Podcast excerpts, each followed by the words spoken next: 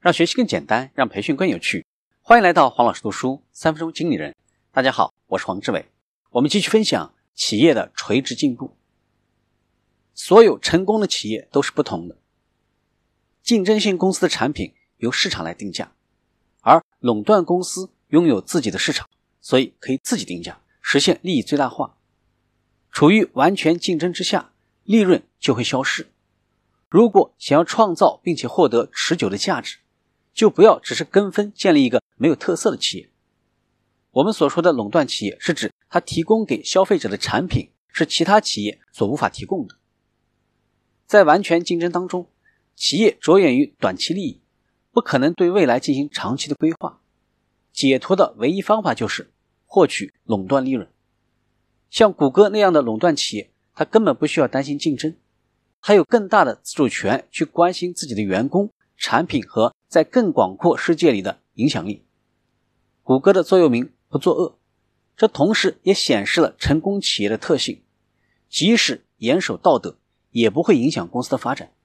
在苹果公司 iOS 系统的带动下，移动计算的崛起迅速将微软从长达数十年的操作系统的霸主地位推了下去。在那之前，微软的软件垄断取代了 IBM 公司二十世纪六七十年代的硬件垄断。如果垄断企业的趋势是阻碍进步，那么我们应该抵制这种危险的企业。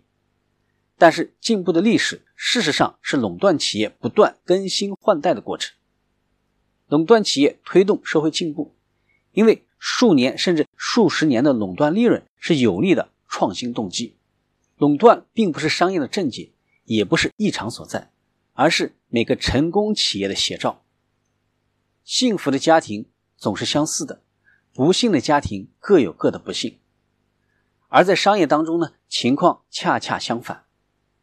企业成功的原因各有不同，每个垄断企业都是靠解决一个独一无二的问题获得了垄断地位，而企业失败的原因却是相同的，他们都无法逃脱竞争。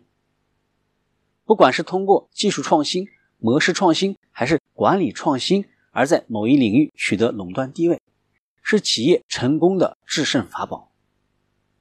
垄断和竞争是相辅相成的，共同促进了社会的进步。比较合理的状态应该是中短期的垄断和适度的竞争，小领域的垄断和大领域的竞争。今天的分享就是这样，请关注王老师读书。每周您都将收到我们推送的黄老师读书的文字版本。给我三分钟，还你一个精彩。我们下期见。